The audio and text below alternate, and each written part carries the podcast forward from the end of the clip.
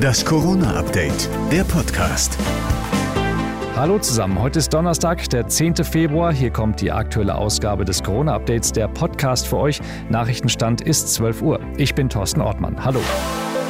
Dass Bayerns Ministerpräsident Söder sehr schnell die Meinung wechselt, okay, geschenkt, wissen wir. Aber so schnell? Nur zwei Tage nach seiner Ankündigung, die Impfpflicht im Pflege- und Gesundheitssektor in Bayern quasi aussetzen zu wollen, kommt jetzt die Kehrtwende.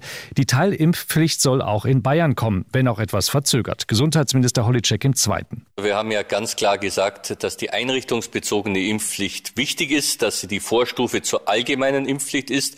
Und wir müssen halt jetzt im Vollzug vom Bund klare Regelungen kriegen kriegen. Es ist einfach noch nicht praxistauglich. Zuvor gab es scharfe Kritik an Söders Entscheidung, unter anderem von Bundesjustizminister Buschmann. Der twitterte, im Rechtsstaat gelten Gesetze und die könnten sich Regierende nicht aussuchen.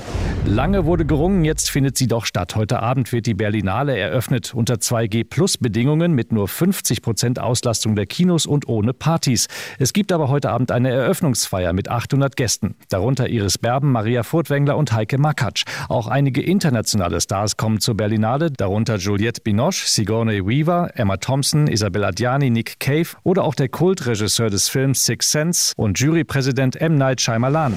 Großbritanniens Premierminister Boris Johnson gerät in der Partygate-Affäre immer weiter unter Druck. Die Polizei ermittelt jetzt schon zu zwölf illegalen Treffen in seinem Amtssitz, bei denen Lockdown-Regeln gebrochen worden sein sollen.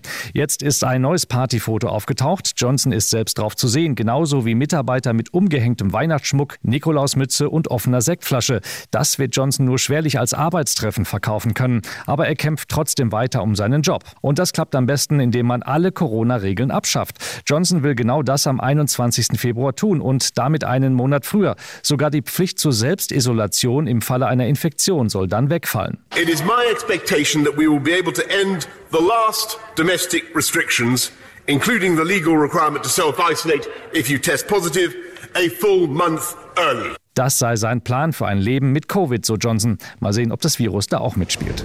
Das war das Corona-Update vom 10. Februar.